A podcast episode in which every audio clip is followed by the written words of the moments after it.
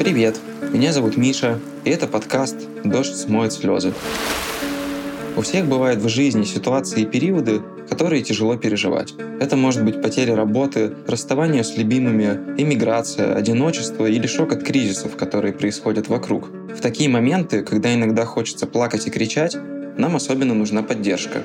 В этом подкасте я общаюсь с людьми разных профессий и разной судьбы, пережившими или прямо сейчас переживающими сложные периоды в жизни. Каждый выпуск — уютный терапевтический разговор и попытка найти путь к свету даже из, казалось бы, безвыходных ситуаций. Я надеюсь, что этот подкаст поддержит вас в трудные моменты, какими бы они ни были. Приятного прослушивания!